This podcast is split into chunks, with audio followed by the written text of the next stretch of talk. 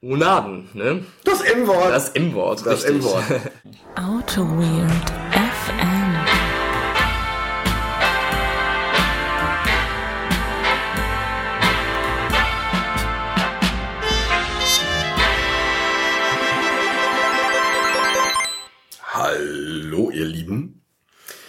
Herzlich willkommen zur Folge 31. Wir sind wirklich bei Folge 31 von AutoWeird FM. Rede ich eigentlich jetzt so laut hier? Ich glaube, ich rede. Nee, ich glaube, das ist, das, das ist okay so. Bei Folge 31 von AutoWeird FM, heute aus dem schönen Friedrichstadt. Hier hat sich, äh, der Benedikt hat sich hier eingefunden, hat den Weg aus dem schönen Holzheim nach Düsseldorf geschafft. Ja, ich sage herzlich willkommen. Hallo Holger, ja, es war mal wieder äh, ein kleines Abenteuer, denn äh, der Zug fährt im Moment nicht. Der Zug Und dann bin nicht. ich mit dem Bus gefahren, aber ich habe es geschafft. Du bist mit dem Bus von Neuss hingefahren. Genau. Zwei Stunden lang. Nee, äh, 45 Minuten. Aber es war schon okay. Es war ok- okay, das tut mir leid. Ja. Das ist also so ÖPNV-Probleme sind schlimm. Das ist, äh, das gefällt, nee, das ist, kann, ich- kann ich nachvollziehen. Das ist, das ist blöd. Ja. Und sonst so? Alles cremig? Läuft bei mir. Läuft alles, alles super? Alles super. Alle, alle Regler auf 10 oder auf 11? All in Player on 11, wohl, so war das Ding. Äh, ja, äh, auf 11, denn äh, ich gehe immer noch einen Schritt weiter. Genau, ja, das, so ist das nämlich. Na gut, was machen wir heute? Och, ich dachte, wir sitzen hier so ein bisschen zusammen und reden mal Ja. so ein bisschen, sinnieren so über äh, ein Jahr Auto Weird FM. Auto, ein Jahr Auto wieder Ja. Ein Jahr schon, ein Jahr machen wir das schon? Ja. Das ist der Hammer. Das ist, ja- das ist ja grandios. Ja, und wir hatten ja eigentlich auch immer eine äh, Tradition. Ja, ich habe letztens, ich habe letztens, letztens haben sich Leute beschwert. Also die, die große Crowd hat sich beschwert, dass diese Tradition abgebrochen ist. Irgendwann ist die, die ist im, die, die Monadenminute ist irgendwie, die ist irgendwie, verläuft im Sande. Da hat sich jemand beschwert. Es hat sich wirklich jemand beschwert. Ja, ich meine, das, das Problem war ja auch immer, dass wir einfach überhaupt keine Ahnung von Monaden haben. Ne? Ja, das, äh, äh, aber gut, Monaden sind halt, muss man halt machen, oder? Das, äh, es klopft. Hallo? Habe ich da Monaden gehört? Oh, das, äh, was, was, was, was, was passiert jetzt? Ich bin ganz sprachlos. Da ist ja jemand, das, das, das, da ist jemand, der sieht so aus wie Luca. Es ist plötzlich, steht, steht in der Tür. Platzt der Luca plötzlich in die Folge. Hallo Luca. Hallo Bene, hallo Holger, wie geht's gut. euch? Ja, uns geht's monadig gut. Monadig gut, das Ja. ist schön zu hören. Das Ich, ich freue mich auf eine Stunde voller Monadenwortwitze. das, äh, ich habe einiges vorbereitet. Nein, habe ich nicht. Nein, ja. liebe Leute, nach dieser äh, grandiosen äh, Anmoderation und Einleitung in die Folge ähm, haben wir uns gedacht, jetzt nach einem Jahr müssten wir das, das mal äh, ein bisschen äh, beackern, das Thema. Ne? Beackern. Genau. Der Ackerwortwitz, Entschuldigung, aber Achso, ja. Der war so wortwitzig, dass ich ihn selber nicht verstanden habe. Ja. Nee, und deshalb haben wir heute mal den Luca eingeladen, ja, der sich damit bestens auskennt, denn der Luca ist quasi der Wolfgang Amadeus Mozart der funktionalen Programmierung. Ähm, ja, Luca, du bist äh, studierst Medienwissenschaften in Düsseldorf. Medieninformatik. Medieninformatik. Genau, genau. jetzt im Master. Seit diesem Im Master sogar schon, Richtig, ja. genau. Schön. Und äh, wir kennen uns irgendwie so ein bisschen hier aus Düsseldorf, weil du äh, auch auf den ganzen Meetups ein- und ausgehst. Genau, ich glaube, das erste Mal haben wir uns getroffen beim Scala Meetup im Juli 2016. Kann das sein? Okay. Ich glaube schon. Also das Datum hätte ich jetzt nicht mehr gewusst. Ja. Ich glaube, das war das allererste Scala Meetup, ja. Genau. Ja. Und ähm, da war auch der Heiko Seeberger zu Besuch und war das noch ähm, da bei der, hier, bei, beim, beim, beim, auf der Kölner Straße da? Oder? richtig, Kölner Landstraße bei dem Genau. alten Cocentric-Gebäude. Ah, cool. Also, Genau, und ähm, du bist natürlich bestens qualifiziert, uns hier heute mal Ich hoffe, Rede, ja. Rede und Antwort zu stehen. Denn äh, du machst ja so ein, so ein kleines, so eine kleine Scala JS Library, das Outwatch. Ähm, Richtig, möchtest du darüber genau. kurz was sagen? Ja, genau. Ähm, Outwatch ist eine reaktive und funktionale Programmierungs-Library, um ähm, Frontend, ähm, ja, Frontend-Apps zu bauen. Ne? Also wenn man React kennt, ähm, gekoppelt mit Redux, das ist ja auch schon relativ funktional. Ähm, wenn man dann noch einen Schritt weiter gehen möchte, ja, dann kann man sich Outwatch angucken. Ähm, Also quasi Outwatch ist so die logische Weiterentwicklung von Genau, React. genau, ja, also mit React React, und mit React und Redux will man ja so viele Seiteneffekte äh, vermeiden wie möglich Mhm. und ähm, wenn man halt sagt, okay, ich bin jetzt an diesen Punkt gekommen, Seiteneffekte sind doof, ich will die gar nicht mehr haben, dann kann man sich Outwatch angucken. Ja, okay. Mm. Und das gibt's äh, für Scala JS und für PureScript. Ne? Genau, für Scala.js und PureScript. Ähm, PureScript weiß nicht, äh, ob man das nochmal so ein Intro geben muss, aber PureScript ist eine Sprache, die auch nach JavaScript kompiliert und ähm, die ist dabei sehr, sehr an Haskell angelehnt, also vor allem der Syntax halber. Aber auch viele der Abstraktionskonzepte von Haskell lassen sich in PureScript wiederfinden. Und ähm, aber das Coole dabei ist, dass dass das Kompilat halt sehr, sehr lightweight ist. Ja, wenn man ein paar Zeilen PureScript hat, dann kriegt man auch nur am Ende ein paar Zeilen JavaScript. Ähm, Genau. Und Scala.js ist einfach der Scala äh, to JavaScript Compiler. Das heißt, zwei funktionale Sprachen. Man muss ja natürlich, wenn man eine funktionale Library bauen will, braucht man auch funktionale Sprachen. Äh, hast, weißt du irgendwie, hast du irgendwie einen Überblick, wie viele Leute das so benutzen? Ist das, gibt's da User? Also ja, viele es User, gibt oder? ein paar. Also inzwischen haben wir über 150 äh, Stars auf GitHub. Schlecht. Und ähm, äh, es gibt ein kleines Startup in Aachen. Ja, die haben sich damals auf der bei der Scala Up North in Vancouver, die waren da zufällig auch, ähm, haben die sich meinen Vortrag angefragt und gesagt, oh, das, das, das ist cool, das machen wir. Und jetzt sind die dabei. Und einer von den beiden ist jetzt auch äh, einer der Maintainer. Ähm, inzwischen sind wir vier Maintainer bei Outwatch, also es ist schon ein relativ aktives Programm, äh, ein aktives Projekt. Und ja, es macht auch weiterhin Spaß. Wir müssen natürlich jetzt mal, wir haben da jetzt relativ viele Änderungen, weil wir jetzt zum ersten Mal wirklich vier Maintainer sind und ähm, da viel machen können. Das Einzige, was jetzt noch wirklich fehlt, ist da jetzt noch die Dokumentation. Wie immer. ja, Klassisches Problem. ich habe damals letztes Jahr halt wirklich so eine riesen Seite gebaut und aber wenn man halt viele Änderungen dabei hat, muss man das natürlich immer up to man date halten. halten, ja. ne? ja, deswegen haben wir jetzt auch noch nicht die 1.0 Version released, sondern 1.0 RC1. Das ist jetzt die aktuellste Ah, ja. Version. Ja. Und wir hoffen, dass wir dann spätestens irgendwie im Januar, Februar, März irgendwann nächstes Jahr dann 1.0 Punkt null ohne RC, ohne alles. Cool. Ja, äh, da können wir sicherlich auch irgendwann noch mal ein bisschen ausführlicher drüber sprechen. Aber äh, du bist nicht nur Maintainer von Outwatch, sondern du bist seit kurzem auch äh, bei Type Level mit dabei. Genau. Ähm, Type Level ist, weiß nicht, ob das für einen Begriff ist, aber Type Level ist eine Community an, von Scala-Programmierern, denen ähm, funktionale Programmierung sehr wichtig ist und dabei versucht sie auch äh, eine sehr freundliche Community für Einsteiger zu sein. Äh, es gibt zum Beispiel ein Tool, das nennt sich Tut, TUT, wie Tutorial quasi, von Rob Norris geschrieben. Ähm, das kompiliert dann quasi zum Beispiel seine, deine Dokumentation, ja, wenn du Codebeispiele hast und dann guckt das, ob das auch wirklich kompiliert, ja. Das heißt, genau die, äh, das Problem, das wir jetzt in Outwatch quasi haben, unsere Dokumentation aktuell zu halten, tut, zwingt dich dazu. genau. Und, ähm, genau. Und das, die Library, die, in der ich jetzt quasi Maintainer bin, die lautet Cats. Das ist, ähm, wenn jemand Scala Z kennt, das ist sehr ähnlich. Ähm, und ja, da gibt's jetzt auch seit neuestem die 1.0 RC1 Version und wir wollen noch vor Dezember die 1.0 Version rausbringen. Genau.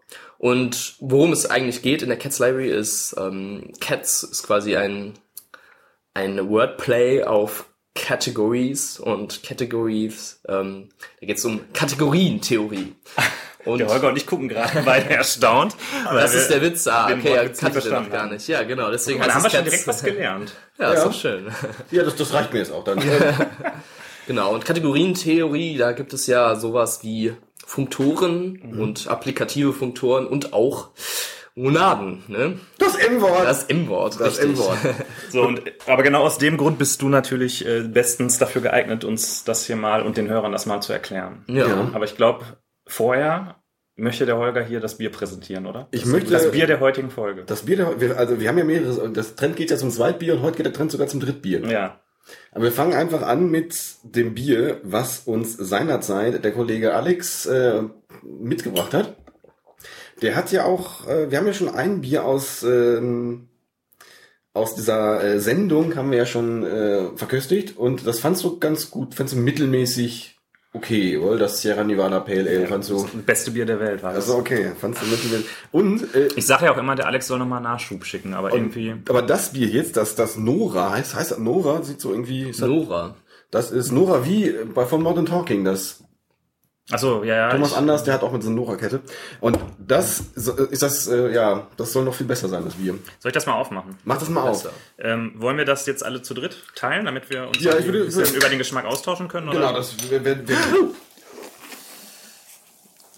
Das, Sehr gut, sehr gut. Das ist, ähm, das ist Die keine, Flasche geht richtig hoch gerade und alles steht unter Wasser das und ich ist keine auch. Premiere. Äh, Daran merkt man, dass bei uns alles live ist. Und bei euch, Ach du meine Güte, ich bin einfach von oben bis unten voll. Meine ganze Hose ist voll. Oh je. Ach, alles live on air. Ich schütte einfach schon mal ein. das ist gut. Schütte einfach schon mal ein. Ja, Aber, weil jetzt ist ja sowieso egal. Der Holger kommt ja gerade mit, mit einem Lappen um die Ecke. Aber vergesst, Vielen nicht, Dank. den- vergesst nicht den Hörer. Hm? Ja, Das gute Nora. Das, Das wurde wohl Nora. geschüttet. Geschüttelt. ja, ich glaube, ich könnte mir vorstellen, dass es Absicht war. Was denn? Nein. Du standst doch gerade in der Küche und hast das geschüttelt und hast dir gesagt, hihihi, wenn der Benedikt das gleich aufmacht. Nein, das äh, ähm, Oh Gott. eine Aufregung. Komm. Der Ja, das drin. Luca winkt schon ab. Das wird voll gemacht bis oben hin, der Becher. So, ich mache mal einen richtigen. richtigen Oh also hier auf, auf der Aufnahme drauf. Ach du meine Güte. Mann, Mann, Mann, Mann, Mann. Einmal mit Profis arbeiten. Einmal mit Profis. Gut, dann werden der Holger den Lappen holt. riech. Genau, einmal dran riechen. Geruch. Es riecht sehr. Ich kenne mich überhaupt nicht aus mit Bier. Aber du kannst ja trotzdem, wonach es riecht. Ja, Es riecht fruchtig, würde ich sagen. fruchtig, das stimmt. Es hat auch eine sehr interessante Farbe. Also es sieht schon so schon ein bisschen aus wie Apfelsaft. Ja, es ist relativ trüb und ist so, äh, geht so ins Orangene, würde ich Ja, sagen. stimmt.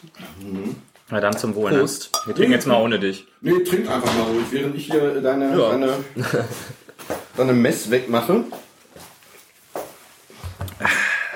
So. Also die nächste Flasche darfst du dann aufmachen, Holger. Ja, Interessant, interessant. interessant. Schmeckt's? Ich finde Oh, schon. Riecht, das riecht ein bisschen, das riecht süß. Was sagst du denn zur Carbonisierung, Holger? Also es schmeckt. Sehr leicht carbonisiert. Aber das ist, das ist gut. Schmeckt schon ein bisschen, also sehr fruchtig. Ja.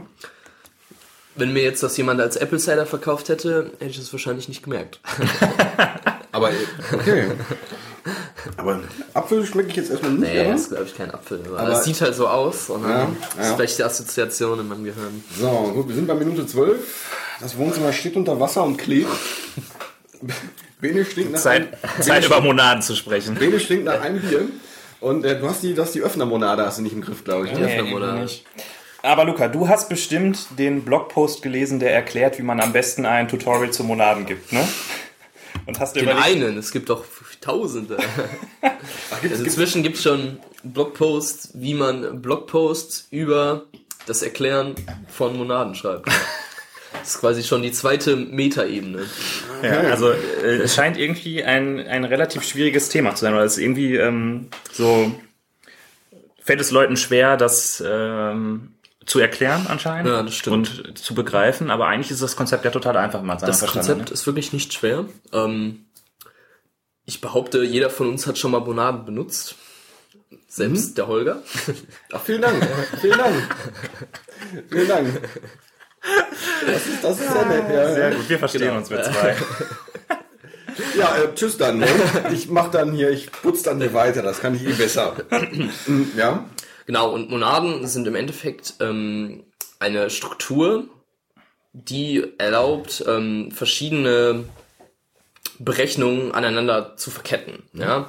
Und ich erzähle jetzt mal eine kleine Anekdote. Ja? Und man muss es quasi denken in das Jahr 1991 oder 92, ähm, zwei Jahre nachdem Haskell 1.0 entschieden ist. Entschi Erschienen. Ersch- erschienen, nicht Ja. entschieden, erschienen, genau. Und ähm, damals war es eine wirklich rein funktionale Sprache. Ist heute zwar auch immer noch, aber es war wirklich noch reiner. Das heißt, wenn man irgendwelche Seiteneffekte oder Effekte generell machen wollte, dann hatte man einfach verloren. Also es, gab, es, es ging nichts. Ja, du, also du wolltest irgendwie äh, was auf die Konsole ausgeben. Nee, es gab halt keine Funktionalität dafür. Es war halt wirklich wirklich rein funktional. Man kann nur Sachen damit berechnen. Ja? Also willst du mir jetzt sagen, nach zwei Jahren nachdem Haskell 1.0 äh, erschienen ist, hatte zum ersten, äh, zum ersten Mal ein Haskell-Nutzer das, äh, das Bedürfnis, auf, auf die Konsole was auszuprinten. die, die Benutzer waren ja damals, das waren Akademiker, ne? Also Es war, ich glaube, es ist in Oxford oder Ich bin mir nicht sicher, Oxford Okay. oder äh, auf jeden Fall irgendwo in Es gibt auch diesen, wie heißt der, ähm, HGC oder was? Das steht jetzt nicht für Glasgow. GHC, Glasgow Haskell GHC, Compiler. ja. Aber ich glaube, der ist halt später entstanden. Vorher gab es nämlich Hugs, also H-U-G-S, und das steht für irgendwas Haskell User Group. Ah, Ich, ich weiß es nicht, ich sag jetzt irgendwas Falsches. Was Ist nicht so schlimm, das gehört jetzt zum Programm. Ja, das gehört zum Programm. Genau. So, und äh, dann gab es so vers- verschiedene Versuche, okay, wie können wir jetzt irgendwie Effekte reinbringen? Ja, und dann hat, ist irgendwer auf die Idee gekommen, wir brauchen, ähm, ja, wir haben eine rein funktionale Sprache. Das heißt, ähm, das Einzige, was quasi Seiteneffekt haben darf, ist, ähm, ist die Runtime selbst. Ja, der, der, der, der Code, den man schreibt, der darf überhaupt gar keine Seiteneffekte oder überhaupt keine Effekte haben. Und dann hat man sich überlegt, okay, ich brauche jetzt irgendeine Struktur, mit der ich sagen kann, ähm, ja, ich möchte jetzt diesen und diesen Effekt haben. Ja, zum Beispiel möchte ich ein Programm haben, das ähm, berechnet irgendwas und dann printet das auf die Konsole, dann berechnet das noch irgendwas anderes, dann printet das nochmal wieder auf die Konsole, ja. Und dann musst du irgendwie eine Struktur finden, die du dann quasi der Laufzeit übergeben kannst und äh, das führt es dann aus, ja. Das heißt, der, die Haskell, die Sprache an sich ist komplett rein funktional, pur funktional, aber die Laufzeit kann halt Effekte ausführen, ja, aber die die sind halt quasi First Class Val- Values, sagt man auch dazu. So, und dann hat man sich überlegt, okay, was passt denn dazu? Wie, wie kann ich denn sowas machen? Und dann ist, ist einem aufgefallen, ähm, die erste Idee wäre wahrscheinlich, ich baue einfach eine Liste davon. Ja, ich mache irgendwie eine Berechnung und dann gebe ich in meine Liste das erste Element rein, printe das und das und dann gebe ich in die Liste das zweite Element, das und das. Und dann habe ich gemerkt, das funktioniert, wenn man was printen will, aber was, wenn ich denn auch Input nehmen will, ja, dann braucht man natürlich irgendetwas, was ähm, quasi nicht nur äh, irgendwas nach draußen schreiben kann, sondern das braucht man natürlich auch, wenn man ähm, wenn man irgendwas aus der Datenbank liest oder aus einem Textfile oder generell aus dem Filesystem. Das heißt, wir brauchen irgendwas, was Input, Output. Und dann kam irgendwann die IO-Monade, die natürlich auch für Input, Output steht. Und Monade, ähm, da hat sich der, der Phil Wardler, der hat sich da angeguckt in die, in die Kategorientheorie, hat sich angeguckt, okay, wir haben jetzt hier so eine Datenstruktur oder äh, wie, wie kann ich denn, also was ist, was ist quasi das mathematische Äquivalent davon? Ja? Eine Monade ist im Endeffekt nichts ähm, als eine Datenstruktur, also das ist jetzt ne, nicht, vielleicht nicht die mathematische ähm, Definition, die kann ich überhaupt nicht, ich bin kein Kategorientheorie-Mensch, ähm, aber das ist eine Struktur, die, wenn ich die zweimal in mir selber drin habe, ja, ist zum Beispiel jetzt, ähm, wenn ich einen Burrito habe und darüber habe, da drum, darum herum habe ich noch einen Burrito.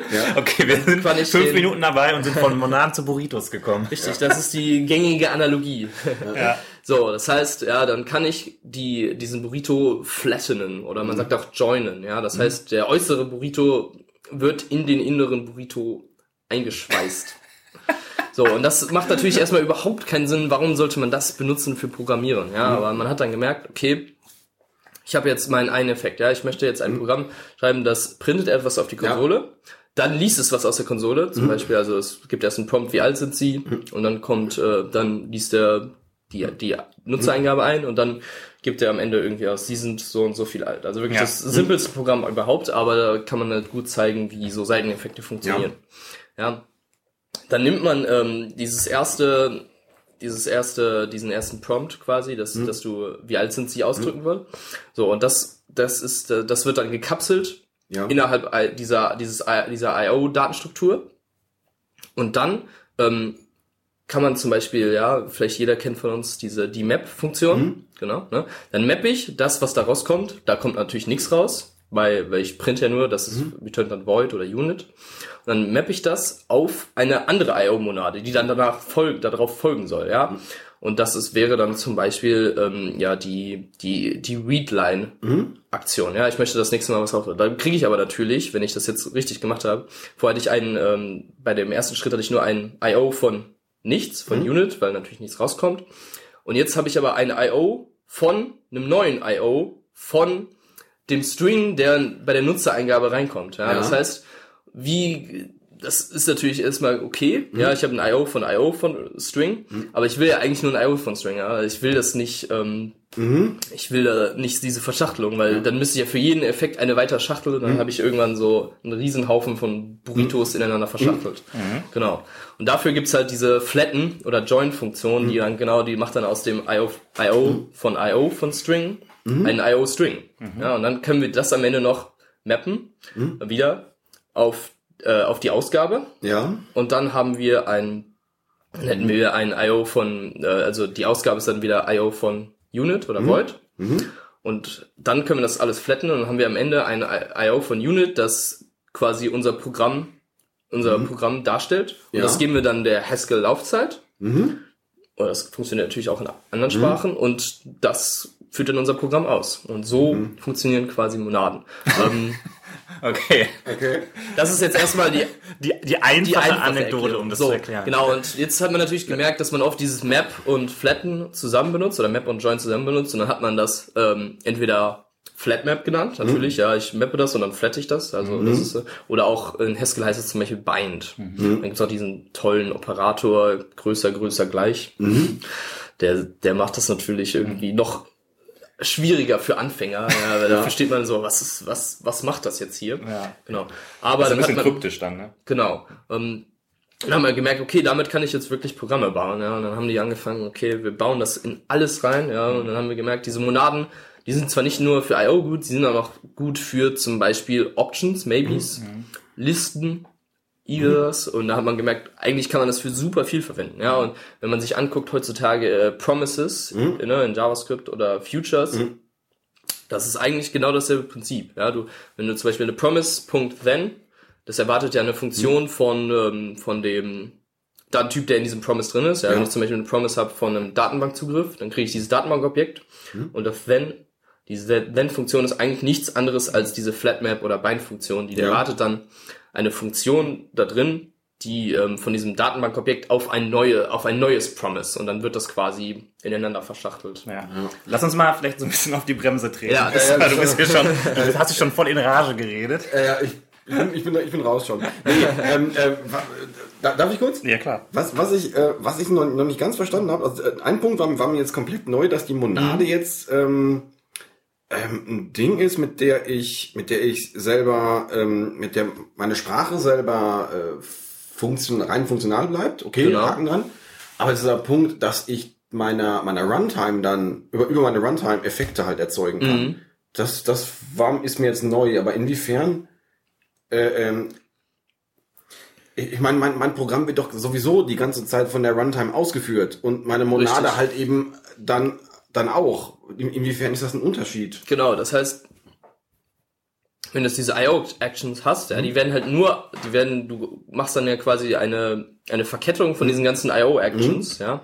Na, erst mach erst das, mach dann das, mach dann das, mach dann das. Und die werden halt alle nicht ausgeführt, bis die quasi zur Runtime übergegeben werden. Ah, okay. Mhm. Ah, ah. Und das heißt, diese, diese ganze, dieser ganze Code, der bei dir läuft, ja, der, der wird komplett ausgeführt, aber alle IO-Actions werden erst ausgeführt, nachdem alles andere passiert ist. Aber wie kriege ich dann, wie kriegt dann mein Programm mit, wenn ich was eingegeben habe?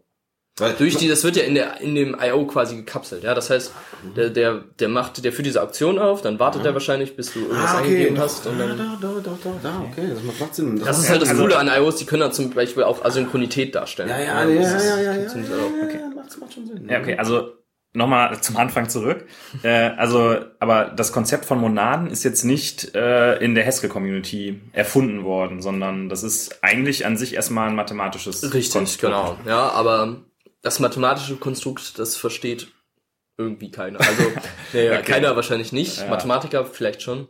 So, und jetzt, jetzt gibt es, ähm, also Monade, weil alle Leute sehen immer diesen großen Begriff Monade und haben dann irgendwie Angst davor, aber letztlich ist das so, es ist halt einfach ein Programmierkonstrukt, genau wie eine Collection ein Programmierkonstrukt ist oder eine Map ein Programmierkonstrukt ist, ist halt die Monade auch ein bestimmtes Konstrukt, das in verschiedenen Programmiersprachen Richtig, implementiert genau. ist. Ja. Jetzt sagt das nicht so lapidar. Das ist, das ist, das ist nicht irgendein Programmierkonstrukt. Ein, ein sehr wichtiges Ein sehr wichtiges, wenn man funktional programmieren will, weil wie kann man sonst Effekte wirklich gut darstellen?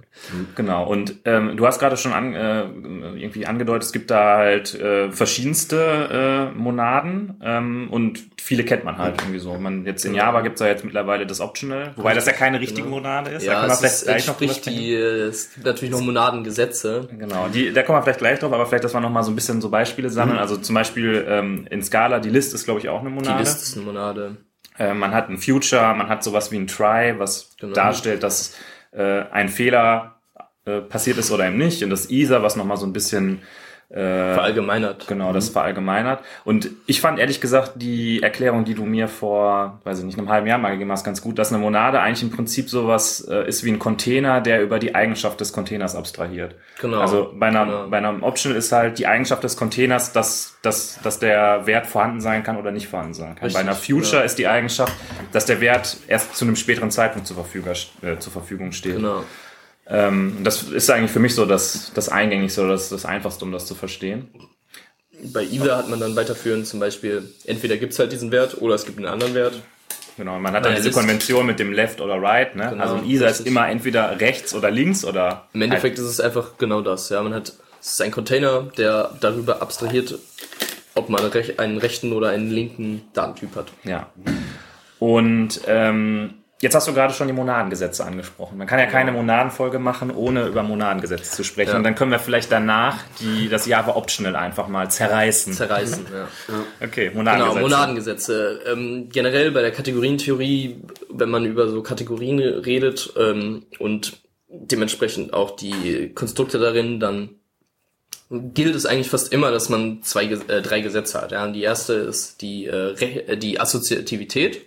Ja, das Assoziativgesetz kennt man eigentlich fast aus jedem äh, aus der aus der aus der Schule noch. Also wir, wir das haben wir jetzt glaube ich sechste Klasse gelernt. Assoziativgesetz. Das bedeutet quasi, dass ähm, wenn man zuerst A plus B und dann A plus B ausrechnet und dann noch C ausrechnet, ähm, dann kommt das gleiche raus, wie wenn man A, äh, wie wenn man B plus C und dann noch A quasi vorne dran rechnet. Ja, das ist das Assoziativgesetz.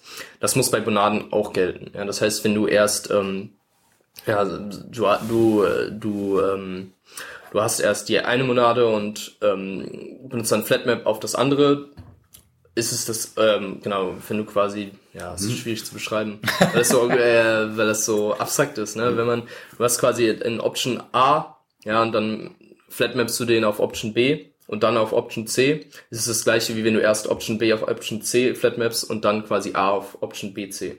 Ja, das, Also, ist, das ist dieses dasselbe Prinzip wie bei der Addition oder bei der Multiplikation von Genau, du, Zahlen. hast, du hast dann jetzt Flatmap quasi als dein, dein, dein Join-Operator. Also quasi Plus ist ein Join-Operator irgendwo. Ja, und, und im Endeffekt, also es ist funktioniert, es, ne, es funktioniert halt ein bisschen anders, aber klar, genau. Da, da muss ich mal gerade einen, einen Seitenzweig aufmachen. Und zwar, weil du das gerade gesagt hast, ja, äh, ist irgendwie schwer zu erklären, nehmen wir einfach A und B.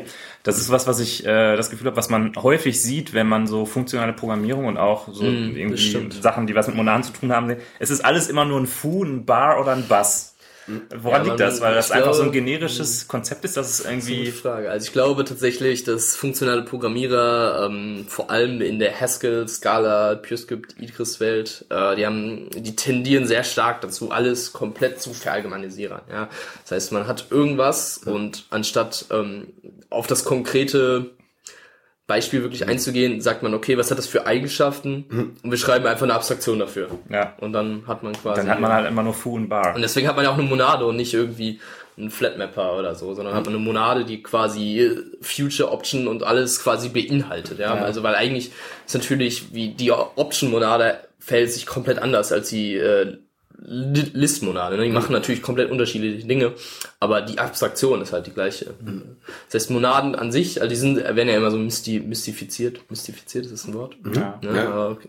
aber eigentlich ist das, das, das Konzept ist halt echt wirklich einfach. Ja? Man muss natürlich auch noch dazu sagen, dass es nicht nur diese Flatmap-Operator gibt, sondern auch noch den Pure-Operator, der quasi ein, ähm, ein, ein, einen Wert nimmt und den in diesen Kontext hebt. Ja? Also Also wenn man zum Beispiel beim, jetzt wieder zum Option zurückkommt, was Genau. wahrscheinlich die meisten kennen, da gibt's halt Option Off und dann genau, und wird das halt ist der im Wert Endeffekt der, der Pure-Operator. Genau. So, aber wir waren gerade bei Monadengesetzen. Assoziativität, okay. Assoziativität. Dran. Genau, und dann gibt's noch das Rechts- und Links-Identitätsgesetz. Ja, und das heißt quasi, dass wenn du ähm, mit diesem Pure-Operator, deswegen habe ich das nochmal eingeworfen, Das wenn ist dann nur dazu hingeleitet, ne? wenn du quasi, ähm, ja, sagen wir, wir haben eine Option von irgendeiner Zahl und dann flatmapst du die auf ähm, die Option, äh, auf, auf eine andere Zahl, aber vorher hebst du das in, äh, in Option rein mit Pure, dann muss es das gleiche sein, wie wenn du einfach Map aufgerufen hast. Ja, du, weil, weil wenn du überlegst, du hast ähm, also nochmal konkret. Ich habe eine Option von 42. Genau. Und ich mache ein Map mit 5. Plus 5. Mit plus Mit 5. plus fünf, ja. Muss dasselbe sein, wie wenn ich ein Map mit einem Option von, nee, Wenn du Maps- plus Option 5 mache. Genau, genau, mit, mit Okay. Pure, genau, weil das ist ja im Endeffekt, es ist auch das, was man erwartet, ja, also diese Gesetze, die sind nicht da, um irgendwie Leute zu ärgern, sondern die sind dafür da, dass man, dass man so, weil, weil man hat ja bestimmte Erwartungen, oft auch als Programmierer, ja, und wenn man quasi die, diesen Erwartungen, ähm, Pass auf, wenn ich das jetzt nochmal allgemein formuliere. Okay. Wenn ich ein Option A habe und den mappe ich mit äh, einem Wert, muss das dasselbe sein, wie wenn ich Option A mit Option von dem Wert mappe. richtig, genau, und das ist ja auch genau das, was man erwartet. Das macht das viel komplizierter, wenn man einfach über konkrete Zahlen nachdenkt, wenn man einfach A und B sagt. Ja. Ja, okay. Deswegen macht man das ja auch. Das ist ja diese Abstraktion, dann kann man mehr darüber reden. Aber ja. Genau, Okay. und das sind die Monaden, das muss halt für rechts und links gelten, ja, wenn du quasi irgendwas hebst und dann Flatmaps auf irgendwas anderes oder das muss halt, genau, ja, und das sind die Gesetze. okay also, also es gibt eigentlich nur zwei Gesetze. Drei. Ja, genau, rechts, ja, im Endeffekt gibt's nur zwei, aber die werden halt für rechts und links angewendet. Ah, ja. okay. Das, das ist halt, also es gibt zum Beispiel, ich glaube, es gibt ein paar Monaden, wo nur eins fehlt. Aber ich bin nicht 100% sicher, müsste man jetzt nachgucken. So, und jetzt haben wir ja das äh, Java Optional und die ganzen Mhm. Java-Programmierer freuen sich, dass sie jetzt total funktional programmieren können. Mhm. Ja. Und da guckt der äh, Functional Programmer auf die äh, Optional-Klasse drauf und denkt sich, Genau, da ist halt das Problem, natürlich, dass wenn du, ähm, wenn du halt mit Null arbeiten musst, ja, dann ich glaub, gibt's glaube ich, diese Optional.off-Methode und die funktioniert halt so, dass die eine Null natürlich äh, nicht ähm, in den Kontext hebt, sondern die macht daraus ein None. Ja, das heißt, wenn du einen Pure Value von einer Null hast, dann wird daraus ein None und das bricht natürlich diese Gesetze sofort. ja, ich glaube, es ist so, es gibt einmal ähm, Optional Off. Wenn du da Null reinpackst, kriegst du eine Exception. Dann kriegst du eine einen Exception Null-Pointer und dann gibt Gott, es okay. Optional of Nullable. Ach so. Und wenn du da Null reinpackst, dann hast du None. Ja, okay. Ja, aber der, ja. Ja, es ist halt, es ist nicht so ganz gut alles. Okay, also äh, was, würde man erwarten? Wenn man äh, Null in ein Optional liftet, dann äh, muss es einfach ein Option von Null, Null sein. sein. Theoretisch halt schon, ne? Aber Null ist halt einfach ein blödes Konzept, das damals irgendwie, ich weiß gar nicht, wo kam das an, aus Fortran oder so, ne? Das wurde halt immer wieder weitergeführt. Äh, ich Und, weiß es nicht. Ja, ich weiß auch nicht, weil es gibt ja diesen Wer, Typen, wer hat Null erfunden?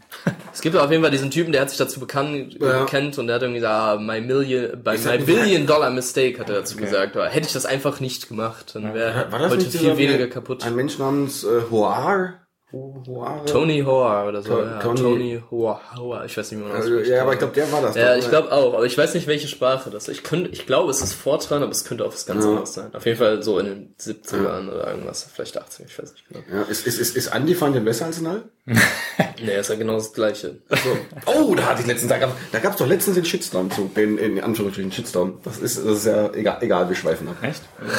Ja, das Problem ist ja quasi, dass du jedem, also ne, wenn man über Type Safety reden will, ja, dann hast du, ähm, der String kann genauso null sein wie ein super komplexes Objekt und du kannst quasi jedem Datentyp null, aber das steht ja nicht explizit in der Typsignatur drin, ja. Du erwartest, wenn du ein Int zurückbekommst, nicht, dass du, dass der, ja okay, null kann er natürlich sein, null die die Zahl, aber du willst ja nicht, dass er irgendwas hat, ne, also einfach. Dass er nicht vorhanden ist. Ja, Äh, aber da kommen wir eigentlich zu einem wichtigen Punkt. Entschuldigung. Ähm, Wir haben die Monaden äh, 27. Minute verpasst. Ich habe mir das fest vorgenommen, dass wir zum Minute 27 die Monadenminute wieder aufleben lassen. Wir haben es verpasst. Wir haben, wir, wir haben wieder versagt. Ja, jetzt haben wir, wir haben ja in der Minute 27 auch über Monaden geredet. ja, Von also daher. wir reden ja die ganze Zeit. Das ist die, die epische Monadenfolge. Nee, ähm, äh, was wollte ich jetzt sagen? Ähm, jetzt habe ich es ja vergessen. Entschuldigung, das tut mir leid. Vielleicht wolltest du auf die Funktoren. Ach so, und genau, nein, weiter ich wollte. Nee. auf Typsysteme eingehen. Typsystem. Ah, Äh, ich hatte zwar eigentlich mir vorgenommen, das nicht auch noch mit in die Folge reinzubringen, aber weil wir jetzt gerade schon äh, hier sind und ein bisschen so äh, rumschwafeln. Äh, funktionale Programmierung und Typsysteme. Also ähm, es gibt ja Leute, die das irgendwie ganz gut finden, wenn man keine Typen hat. Ähm, ist das aus deiner Sicht, äh, also ist das äh, notwendige Bedingung, dass man Typen hat oder also? Ich glaube, also für funktionale Programmierung notwendig auf keinen Fall, aber wenn man also bei funktionaler Programmierung geht es ja eigentlich darum, dass du quasi deine Erwartungen äh, immer erfüllen kannst. Ja, du weißt, ne, wenn du quasi alle Seiteneffekte Mhm. eliminierst, ja, dann sagst du, dass wenn du zum Beispiel x gleich 17 ist, dann Mhm. ist x immer 17 und kann nie irgendetwas anderes sein. Ja. Und ähm, genauso ist es halt auch mit den Typen, ja. Wenn du halt irgendwas hast, dann hat es Mhm. diesen Typ und dann hast du halt bestimmte Erwartungen an diesen Code, den, den dieser Code auch erfüllen muss, wenn das eine pro-funktionale Sprache ist, ja. Und bei dynamischer Programmierung sehe ich das halt nicht. Ja, das heißt, du hast da irgendwelche Sachen, Hm. aber du weißt überhaupt nicht, was die gerade sind. Also du kannst viel weniger irgendwie darüber, also es, es geht mir auf jeden Fall so, dass wenn du ähm, keine Typen hast, ja, dann weißt du jetzt ja zum Beispiel gar nicht, ob du das richtig geflattend hast oder nicht. Okay. Ja? Vielleicht hast du dann aus Versehen IO von IO von irgendwas, aber du siehst es nicht, Mhm. weil du nicht darüber, weil du es nie, weil du es niemals, weil der Compiler das ja auch nicht Ja. dir sagen kann. Ja? Und der Compiler, wenn er, wenn er Zugriff auf dieses Typsystem hat, dann kann er dir ja auch diese ganzen Garantien, von denen ich geredet habe, kann er dir auch viel besser geben, weil er viel mehr von deinem Code auch versteht, ja, weil der dynamisch, der dynamische Sprachencompiler, der sagt ja, ja, du, du hast da jetzt irgendwelche Typen zusammengewurschtelt, aber eigentlich weiß ich nicht, was ein Typ überhaupt ist. Ja. Genau. Ja, und ähm, man kann das auf jeden Fall machen, ja. Es ist völlig möglich, aber ich glaube, es ist deutlich einfacher, auch für den Benutzer am Ende, das, das ähm, einfach wirklich mit Typen zu machen. Gab es das Konzept der Monade in Lisp denn erst später als in Haskell? Weil man will, Definitiv, Also, ja. also Monaden Lisp, ist auf jeden Fall- nicht, äh, nicht getypt, nicht getypt, oder ist das dann dynamisch Nee, getypt und genau. äh, äh, ähm, weil Lisp ist ja auch schon recht alt. Ich glaube, Ja, älter als Haskell ist, jetzt glaube ich, von 58, also Ja. super uralt, steinalt, ja. genau. Ja, Lisp ist natürlich ein sehr, sehr interessanter Fall, ne? Also, ähm, in 58, so, da hatten die, hatten die eine dynamische Sprache, da, das war damals ja, was soll das, eine dynamische Sprache? Die hatten eine Garbage Collection, das hat auch niemand verstanden, ja, also, was, wie Garbage, ich muss nicht meine, meine Memory irgendwie releasen, krass, ja. Und dann hat es ja auch noch diese ganzen Metaprogramming-Strukturen, dass quasi Ja. das ganze Programm hier quasi nur eine Liste Ja. ist, ja. Ähm, aber wenn man jetzt, also das Problem, weil jeder Lisp hat halt auch noch äh, Seiteneffekte, ja. Also du kannst, es gibt, gab da nicht irgendeine, irgendeinen Mechanismus, das quasi umzuwandeln, ja. Also in eine pur funktionale Sprache. Es gab zum Beispiel Eric Meyer, ja, der kennt ihr bestimmt, aber Ja. das ist einer, der war lange. Zeit Professor in irgendwie, ich glaube in ähm, Dänemark oder in den Niederlanden, auf jeden in Fall. Holland. Holland, in, ne? in, ja, in, in, in Niederlanden, genau. Genau, ähm, ja, und der hat auch, glaube ich, an Haskell mitgearbeitet. Der hat ähm, zum Beispiel hier dieses, wer ist es denn, von C-Sharp, diese, ähm, wie hieß es denn? Das Diese wo du Intermediate Link, Language ja. oder was? Nee, Link. Ach, Link, Link, genau, Dieses LE, Persistence genau, Framework, ne? Ja, das ist quasi, und das, das sind halt diese ganzen, halt diese funktionalen Konzepte. hat Er er hat zum Beispiel auch RX geschrieben, ne, ja. und diese ganzen Reactive Observables. Der hat schon ähm, drauf. Hat ist- sich aber so der hat auf jeden schon Fall ausgedacht. Ja, ja, der ist auch super der Haskell-Freak. Ja, der ist mal. Der ist echt ein super krasser Typ. Und der hat halt auch gesagt, so, ja, funktionale Programmierung ähm, funktioniert halt eigentlich nur, wenn man wirklich alle Seiteneffekte wirklich rauslässt. Ja. Also, Er hat gesagt, es gibt eigentlich, also eigentlich keinen Mittelweg, weil dieser Mittelweg, den kann man zwar machen aus pragmatischer Sicht quasi, aber im Endeffekt ist ja jeder, immer wenn du ein, immer wenn du quasi auch den kleinsten Seiteneffekt hast, verlierst du quasi schon diese ganze, ähm, verlierst du schon die Ability, äh, Ja. die Fähigkeit darüber wirklich so nachzudenken, als gäbe es keine. Ja, also es gibt nicht ein bisschen Seiteneffekt. Ja, es gibt genau. immer nur, du hast einen Seiteneffekt, Ja, aber du hast halt keinen nicht, Seiteneffekt. Richtig, ja. Okay. Äh, da, da könnte man jetzt natürlich mal kurz die Abzweigung zu Scala Mhm. aufmachen, weil bei Scala ist es ja so, dadurch, dass es äh, im Endeffekt Objekt, äh, objektfunktional ist, Mhm. ähm, ich sag mal so, jedes Objekt hat ja im Endeffekt Seiteneffekte, dadurch, dass du irgendwelche Konstruktorparameter hast, wenn du die Funktion aufrufst Mhm. oder wenn du eine Methode auf einem Objekt aufrufst, dann kann die immer den Seiteneffekt haben, dass sie irgendwas sie mit haben, Werten macht, die das Also in Scala gibt es ganz klar, muss man sagen, gibt es keine Möglichkeit, äh, das zu, ja, zu zwingen, Seiteneffekte zu verlieren. Ja, Da muss man halt wirklich diszipliniert arbeiten. Das ist halt, ja, das ist auch ein Kritikpunkt von mir jetzt. Es gibt natürlich sehr, sehr, sehr viel mehr Scala-Programmierer, die sagen, wie äh, Seiteneffekte willst du wegmachen, das geh weg. klar, aber ähm, ja, ja, aber Scala, ich muss halt sagen, Scala mit, mit dem gesamten Ökosys Ökosystem und mit der, mit den ganzen Libraries, die es gibt, mit diesen ganzen, ähm, mit, mit auch den Tools, den IDEs und so, ist es halt für mich die beste Sprache, um, ähm, ja, um funktional zu programmieren. Auch wenn ich jetzt, wenn man quasi nur von der Sprache redet, ja, nicht um das mit dem ganzen Ökosystem, fände ich zum Beispiel, glaube ich, PureScript halt noch ein bisschen besser, weil es halt, ja, Was hältst du von Frege? Frege ist auch interessant. Da waren wir damals bei dem Talk von dem Ja, Herrn. Äh, ja, ja, genau. genau, aber ich glaube, da ist halt genau das gleiche Problem, dass das Ökosystem halt so gut wie nicht existent ist. Was Ja. schade ist, ne? Weil Ja, aber hast, hast du das im Blick? Ist da irgendwas passiert? Also ich habe das jetzt komplett aus dem Auge verloren. Also, oder nee, ich glaube, da passiert nicht viel. Also das, das sind halt die Leute, die machen da was am Compiler, aber das Ökosystem ist ja nicht wirklich da. Es gibt da vielleicht nochmal für die Leute, die Frege nicht kennen. äh, Was, worum geht's da? Was ist das? Frege ist eine Implementierung des des äh, äh, das GST auf dem auf der JVM. Also das, das der Haskell Compiler Nee, auf der das, JVM. was du meinst, ist Ether, glaube ich. Ah, okay. Genau, also Frege ist quasi eine sehr, sehr an Haskell angelehnte JVM-Sprache. Ja, das ist quasi zu 90% Haskell, so ein bisschen wie PureScript zu 90% Haskell ist und zu 10% JavaScript ist Frege zu 90% äh, Haskell und 10% Java. Und Ether ist wirklich genau das, was du gesagt hast, eine Implementierung von dem äh, Glasgow Haskell Compiler auf der JVM. Okay. ja. das habe ich verpasst. Aber genau, aber was, was da mit Ether, da, da passiert halt wirklich deutlich mehr. Ja? Da gibt's ein, äh, eine, eine Firma, die heißt, glaube ich, Type Lead. Ja, und die, die entwickelt da wirklich aktiv weiter und versucht halt wirklich das performance-technisch so hinzukriegen, was natürlich schwierig ist auf der JVM, weil die halt überhaupt nicht dafür ausgelegt ist, so Ja. eine Haskell-Sprache wirklich zu machen. Ja, aber ähm, da sehe ich schon auf jeden Fall deutlich mehr Potenzial als bei Frege zum Beispiel. Okay. Okay, ich würde ganz gerne mal das nächste Bier aufmachen. Oh ja. Okay. So, ich hab mir gar nicht Was haben wir denn hier, Holger? Also wir hätten da so ein, äh, ein, ein Lager, was in was 16 Jahre, nee, was, was in einem Whiskyfass gelagert hat, wo 16-jähriger Whisky drin gelagert hat. Oder aber wir könnten äh, äh, Bier aus Hongkong aufmachen. Den Hangry Donut.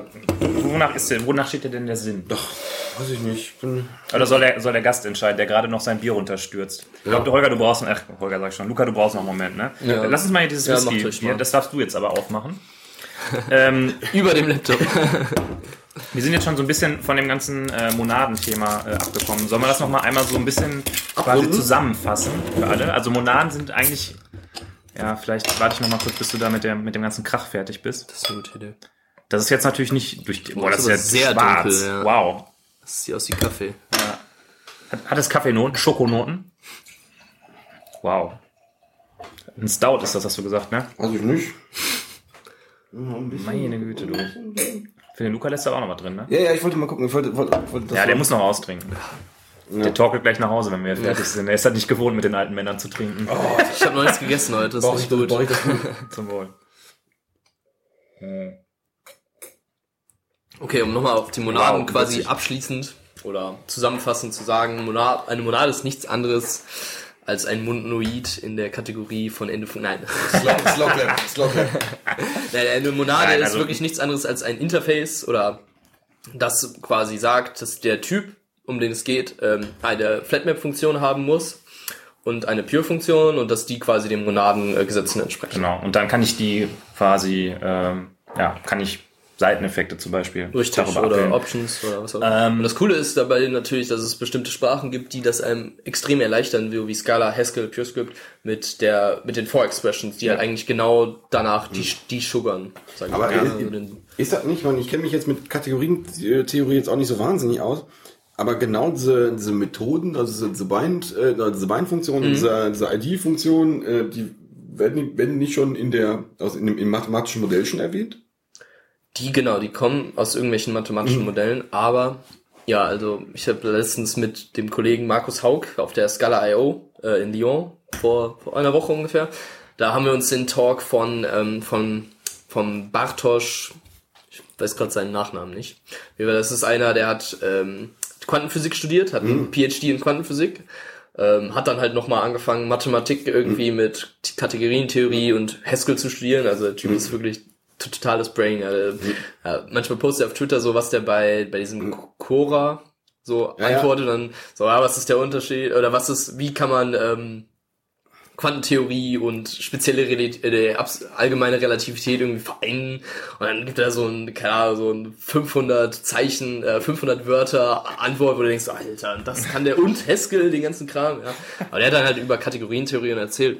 Und es hat für uns super viel Sinn gemacht, ja, weil wir schon oft viel halt mit Monaden gearbeitet haben, aber halt nur für Programmieren. Ja. Das heißt, wir haben eigentlich überhaupt keine Intuition, wie Ja. man das außerhalb des Programmierens einsetzt. Und das ist halt auch, aber das ist auch das Gute daran. Ja, man muss, also es wird ja oft geredet, ah, um Monaden zu verstehen, muss man Mathematiker sein. Ja, aber ich meine, ich bin überhaupt kein Mathematiker. Also ich mag Mathe gerne, aber äh, was das im Endeffekt mathematisch bedeutet, kann ich halt nicht sagen. Ja, es ist halt so ein bisschen Handwave. So, ja, das funktioniert halt für uns. Aber das muss man eigentlich so in der tiefen Programmierung auch nicht unbedingt wissen, ne? Nee, genau, das ist das Ding. Ja, man muss halt, man muss kein Akademiker sein, um das zu verstehen. Was ich mich frage, schreibt man denn wirklich, äh, ähm, wenn ich jetzt in der Skala-Welt unterwegs, unterwegs bin, schreibe ich denn wirklich äh, selber Monaden oder verwende ich Monaden? Man kann zum Beispiel, man kann auch oft Monaden schreiben. Also ähm, es kommt selten vor, aber oft verwendet man die. Ja, aber zum Beispiel, wenn du irgendeinen Typ hast, irgendeine Datenstruktur, ja, zum Beispiel du baust einen Custom Baum, ja. Und dann willst du den aber auch genauso verwenden wie die List zum Beispiel. Ja, dann musst du halt eine Monadeninstanz dafür äh, generieren und dann kannst du die auch mit ähm, mit mit den For-Expressions genauso benutzen, wie du zum Beispiel eine Liste Ja, oder so. ja. Also ja, das das das Ja, versteht weil, schon echt sorry, äh, weil in Scala eben genau die For-Expressions Genau, ja die- über Map und Flatmap Genau, das sind halt und eigentlich Filter. Ja, und Filter. Ah, das gehört nicht unbedingt zu Monaden, aber genau genau also diese For-Expressions mappen halt quasi eins zu eins auf die Funktion, die man für Monaden braucht. Jetzt noch mal kurz eine Nachfrage, dann darfst du deinen Punkt machen, Raga. Ähm, ist es denn so, ich, ich weiß gar nicht, das ist jetzt ein technisches Detail, aber muss ich, ähm, damit ich eine For damit ich etwas in einer For-Expression benutzen kann, muss ich dann nur äh, Map, Flatmap und Filter implementieren oder muss ich irgendein Interface von Scala implementieren, das geht? Du brauchst nur Map und Filter. Das ist wirklich syntaktischer Zucker, der wandelt das einfach um. Krass, und der, der kennt das Und dann, der du weiß brauchst so, ja nicht mal Filter, wenn du nicht hier so eine if-Dings da reinbaust. Also das heißt, der, der Compiler erkennt das, dieses Ding implementiert eine Methode, die zufälligerweise Map heißt. Das heißt, nee, das ist nicht mal so. Das ist wirklich so, äh, der sieht diese For-Expression und bevor überhaupt irgendwas gepasst wird, irgendwas getypecheckt wird, wandelt er das in Flatmap-Calls um. Also es ist wirklich reiner syntaktischer Zucker, also es ist wirklich nur syntaktischer Zucker, Ah, es ist nichts okay. anderes. Ja. Er wandelt das um und danach guckt er erst, ob diese Flatmap-Methode überhaupt existiert. Ah, ah okay, cool. Guck mal, mit, mit dem Scala-Compiler kennt er sich auch aus. Oh mein Ich Gott. sage ja, das Wunderkind aus Düsseldorf. Ja. Okay, sorry, ich hatte dich unterbrochen. Äh, ich weiß gar nicht mehr, wo, äh, wo ich hin wollte. Nee, ich glaube, ähm, dein, dein Punkt war ja gerade, dass, dass du, ähm, ja, wenn, wenn ich, wenn ich einen, einen Custom Baum und einen Custom, Custom Tree oder sowas, sowas baue, das ist ja letztendlich schon auch schon eine Eigenschaft, die man, die man eher in der funktionalen Programmierung hat, dass, dass ich, dass ich meine, meine eigenen Datenstrukturen äh, mir, mir selber zusammenteile. Das passiert halt sehr selten. Das ist, Also, keine Ahnung, wenn ich, wenn ich jetzt objektorientiert unterwegs bin, mache ich das ja relativ selten, dass, dass, dass ich eigene Datenstrukturen erfinde. Sondern das ist, das ist eher so ein Ding, was, was ich speziell in Clojure gesehen habe, dass, dass ich da gerade da äh, ähm, ein Problem schon alleine dadurch vereinfache, dass ich, dass ich meine Daten schon vorher in irgendeine Datenstruktur reinmanche und dann ist die Lösung viel einfacher. Ja, also ich muss sagen, dass ich für meine, also wenn ich jetzt wirklich End-User-Code schreibe, also Applikationscode, da habe ich glaube ich auch noch so gut wie nie eine Monade irgendwie eingebunden, weil man braucht es halt im allgemeinen Fall nicht, weil man benutzt halt Option maybe, äh, Option either, Future, IO, was auch immer. Und also was, was ich tatsächlich viel, viel öfter mache, ist halt sowas wie Funktoren äh, implementieren. Ja, müssen wir natürlich auch Ja klar, Funktoren. Funktoren. Ja, wir, wir Funktoren sind können, noch viel wir können, einfacher. Wir könnten ja äh, das Thema noch aufmachen, weil wir hatten uns ja eh schon vorher vorgenommen, dass es eine längere Folge wird. Ähm, und die- ich habe hier auf meiner Liste halt noch stehen äh, Funktoren, Applicatives und Monadentransformer. Oh, Monadentransformer, ja. Wir Also wir haben, wir haben noch zwölf Minuten Zeit. vielleicht wird das ja jetzt auch die ja, längste also Folge aller das, das Ding ist ja, dass quasi Monaden sind ja schon die Endstufe. Ja? Applikative Funktoren und Funktoren sind einfacher zu verstehen. und ähm, Funktoren sind wirklich super einfach. Ja? Funktoren sind einfach alles, das eine Map-Methode hat. Ja? Das heißt, diese Map-Methode, du hast wieder irgendwie, wie ähnlich wie in der Monade halt einen Container, ein Burrito. Und dann, wenn du da drin einen String hast, kannst du den auf irgendein Int mappen oder so. Ne? Diese Map-Funktion, die ist ja heute relativ bekannt. Ja? Die gibt's in fast jeder Sprache, ne? in- selbst in in Ruby Java. oder so, in Java. JavaScript gibt's sie schon ziemlich lange. Ne, aber das funktioniert für Listen, für Options, für alles. Ne? Genau, und das kann man auch sehr gut äh, selber brauchen. Und das Coole an Funktoren ist, dass sie quasi composable sind. Ja? Im Vergleich zu Monaden kannst du Funktoren, ähm, wenn du zwei Funktoren hast, dann kannst du die auf verschiedene Weise äh, composen. Das heißt, du kannst zum Beispiel, wenn du einen Funktor in einem Funktor hast, ja, du hast zum Beispiel eine List in der Option und Ja. dann willst du alles, was da drin ist, ja, du hast eine List, List von einer Option von int. Dann kannst du einfach sagen, kombiniere mir hier diese Funktoren und dann kannst du die Ints da drin mappen auf irgendwas anderes. Das, das ist ja immer so, so dieses klassische Beispiel. Ich habe zum Beispiel, also eine Liste von, von Option vielleicht jetzt nicht so, aber häufig hat man sowas, man hat irgendwie eine Future von einem Optional. Und da fragt man sich Genau. immer so, okay, wie komme ich jetzt an den Kackwert ran? Wie komme ich an den der Wert hängt da irgendwie ran? drin, Genau. ne? Da kannst du halt die Option und Future äh, Funktoren einfach kombinieren, composen und dann kannst du auf den Wert da drin mappen. Was, was bedeutet das konkret, die zu kombinieren? Also was, was Ähm, jetzt zum gerade Beispiel in, in Cats hast du dann sowas wie den ähm, Compose-Operator, dann sagst du Funktor von Future, Punkt Compose, Future, äh, Funktor von Option, und dann sagst du Punkt Map und dann kannst du einfach da deine Future von Option eingeben und eine Funktion und dann kriegst du das dann im Endeffekt Hast du hier raus. sozusagen irgendwie Genau, und das Coole ist, es funktioniert nicht nur geschachtelt, ja, das funktioniert zwar geschachtelt, funktioniert es auch, aber es funktioniert zum Beispiel auch für, ähm, für Sum-Types und Product-Types, beziehungsweise für ähm, Unions und Tuple, ja, also Sum-Types, Product-Types, also ein Product ist einfach nur zwei Typen quasi aneinander, das ist ein Tuple, ja, ein Tuple ist einfach, du sagst, du hast einen Wert und noch einen Wert, ja, das heißt zum Beispiel zwei Funktoren, ein Funktor von, also zum Beispiel eine Option von int getupelt mit einer Future von int kannst du auch einfach mappen. Das funktioniert super. Und genauso aber auch ein Either. Ja, ein Either ist halt quasi ein. Ich glaube, jetzt ähm, müssen wir wieder auf die ein- Bremse treten ein bisschen und das ein bisschen so äh, langsam aufrollen. Also erstmal okay. Tupel, ja? Ja. Tupel kennt man ja vielleicht aus, aus Java, äh, auch aus Scala. Äh, da sind die relativ Mhm. einfach. Da machst du einfach Klammern und schreibst irgendwelche Werte rein. Und wenn du dann erst einen String und dann eine Zahl schreibst, dann hast du ein Tupel von String und Int. Ja. Sozusagen, ähm, ja, kann man es irgendwie noch einfacher sagen? Weiß ich nicht. Also Tupel kennt man, glaube ich, ne? Ja, ja, würde ich Es ist einfach, man hat einfach verschiedene Typen, die in einer Struktur zusammenhängen, die man nicht näher bezeichnen will. Ähm, da ist ja dann, also da muss man immer so ein bisschen gucken, ne? wenn man jetzt irgendwie einen Tupel von einer Liste und einer Map von einer Liste und einem Option oder irgendwas hat, äh, ist halt immer die Frage, ist das vielleicht eine Datenstruktur, der man eher einen Namen geben will? Ja, also ein Tupel ist quasi so eine, Genau. so eine anonyme Datenstruktur, der man keinen ja. Namen gegeben hat. Ne? Also man könnte zum Beispiel einen Customer darüber ausdrucken, dass man einfach einen Tupel hat, wo irgendwelche Strings und ein, ein Datum und keine Ahnung was Genau. drin ist. Aber wenn man halt Genau, Customer dran schreibt, ist es irgendwie klarer. So. Jetzt Das hat man ja in Scala zum ja. Beispiel die Case Classes, die ja Genau. auch äh, Tupel sind im Richtig, Prinzip. genau. Also man kann jede Case Class in Tuple kostenlos quasi for free äh, konvertieren. Und dann hast du quasi da drauf auch einen Funktor, ja? Das heißt, du hast zum Beispiel eine Case Class, die hat irgendeinen Parameter A und der kommt fünfmal drin vor. Ja. Und dann kannst du einfach sagen, okay, mach mir das in Tuple und dann kannst du darüber mappen, weil alle, die da drin sind, sind auch Funktoren. Und dann Ja. hast du quasi im Endeffekt kannst du über alle A's, die da drin vorkommt, kannst du dann Ja, doch, das stimmt, da, doch, da klingelt was. Wir waren noch, wir waren noch bei diesem, bei diesem schönen Shapeless Talk. Der Shapeless Talk. Ach, von Valentin, ne? Ja, das war, stimmt, nee, Genau. stimmt, mit, mit wir waren auf dem Shapeless Talk, war, also ich war im Publikum, du warst auf der Bühne, weil, weil, ich glaube, so, ich glaub, so war das. Ja. Wir Ich, waren, nee, ich wir glaub waren irgendwie Nee, auch nee, zusammen. nee, nee, nee. Das war der Shapeless Talk, den hat Valentin alleine gehalten. Ich Okay. glaube, was, wir waren mal zusammen bei dem äh, Opinionated Scala Talk. Ah, okay, Der war auch interessant. okay. Okay, also Tupel haben wir jetzt alle verstanden, ist irgendwie einfach, ich habe irgendwelche Typen Das, hintereinander das nennt man geknallt. irgendwie in Typtheorie auch Product Types. Genau. So, und jetzt kommen wir wieder zurück den, zu den Funktoren. Da hast du gerade gesagt, wenn ich ein äh, Tupel hab von... Nee, warte mal. Ein Produkttyp von zwei Funktoren ist wieder ein Funktor. Genau, also mal mit anderen Worten, wenn ich ein, ein Tupel hab von List und Option, Genau. dann ist das Tupel zusammen auch, Auch wieder ein Funktor, Weil genau. beides innen drin halt ein Und das Funktor funktioniert zum Beispiel bei Monaden halt nicht. Das ist schade. Dafür gibt's dann die Monaden-Transformer, aber da kommen wir dann vielleicht später Also das heißt, wenn ich, ähm, haben wir, haben wir ein Beispiel für etwas, was ein Funktor ist, aber keine Monade?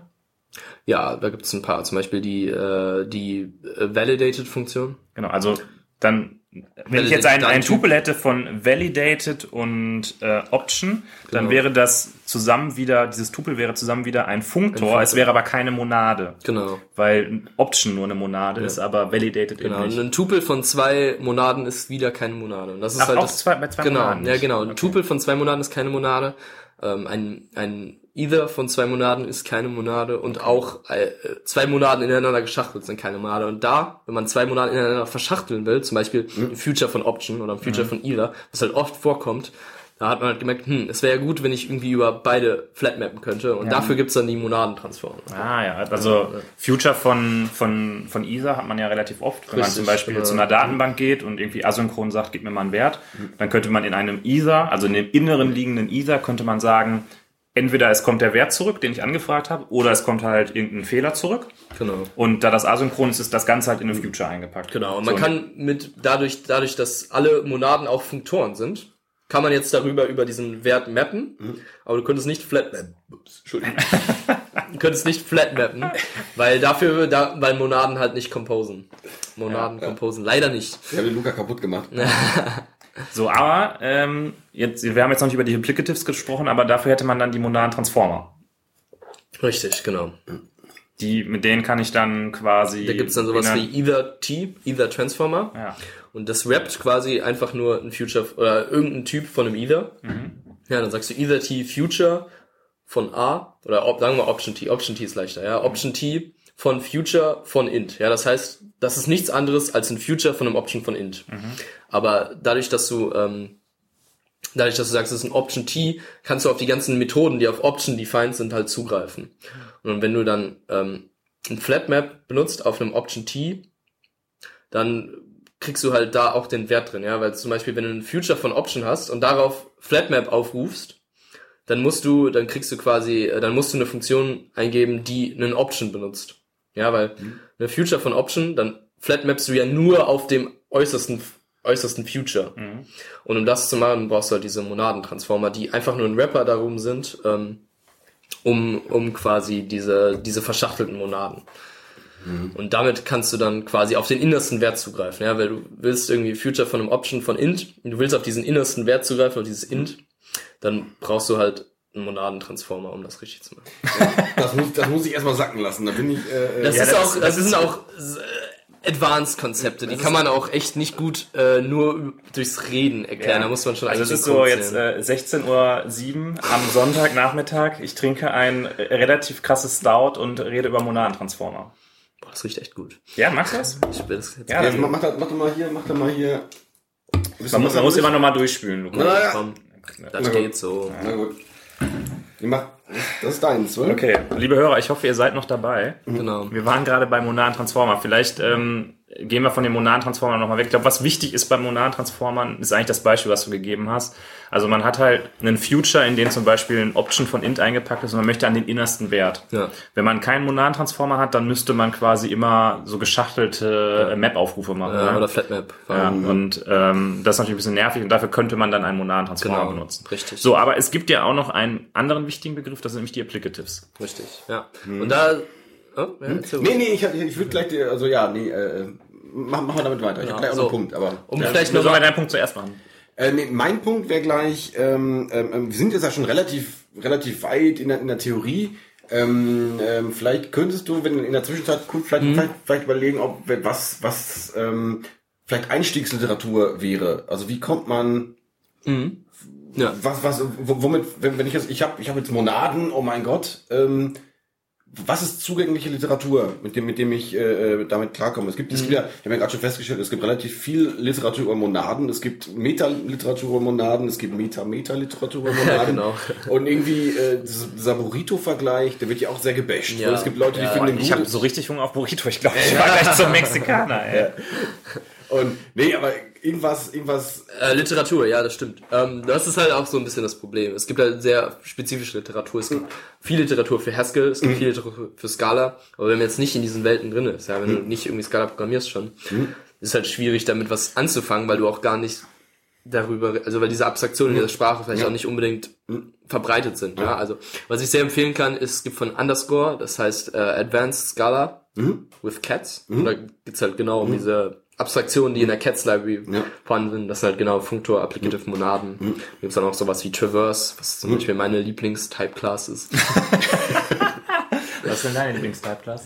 Meine Lieblingsteilklasse, weiß ich nicht. Monade, ist doch eindeutig. ja. Ich dachte, oder? Also, Eine, so oft wie du über Monaden redest. eine Monade ist eine Type-Class, okay. Also, der Type-Class ist nichts anderes als ein Interface. Also, genau. Aber das ist der, der Begriff, den man in Funktionalprogrammierung benutzt. Das ist irgendwie so. Irgendwie hat sich das so ergeben. So, okay, also äh, was ist Underscore, deine Lieblingstype-Class? jetzt hier zurück. Underscore ist, ähm, well played. Underscore ist eine, eine Webseite, wo es irgendwelche ähm, Underscore Trainings ist, gibt. ja, nee, Underscore ist, glaube ich, so eine Consultancy-Firma in, ich glaube, England, Mhm. London oder so.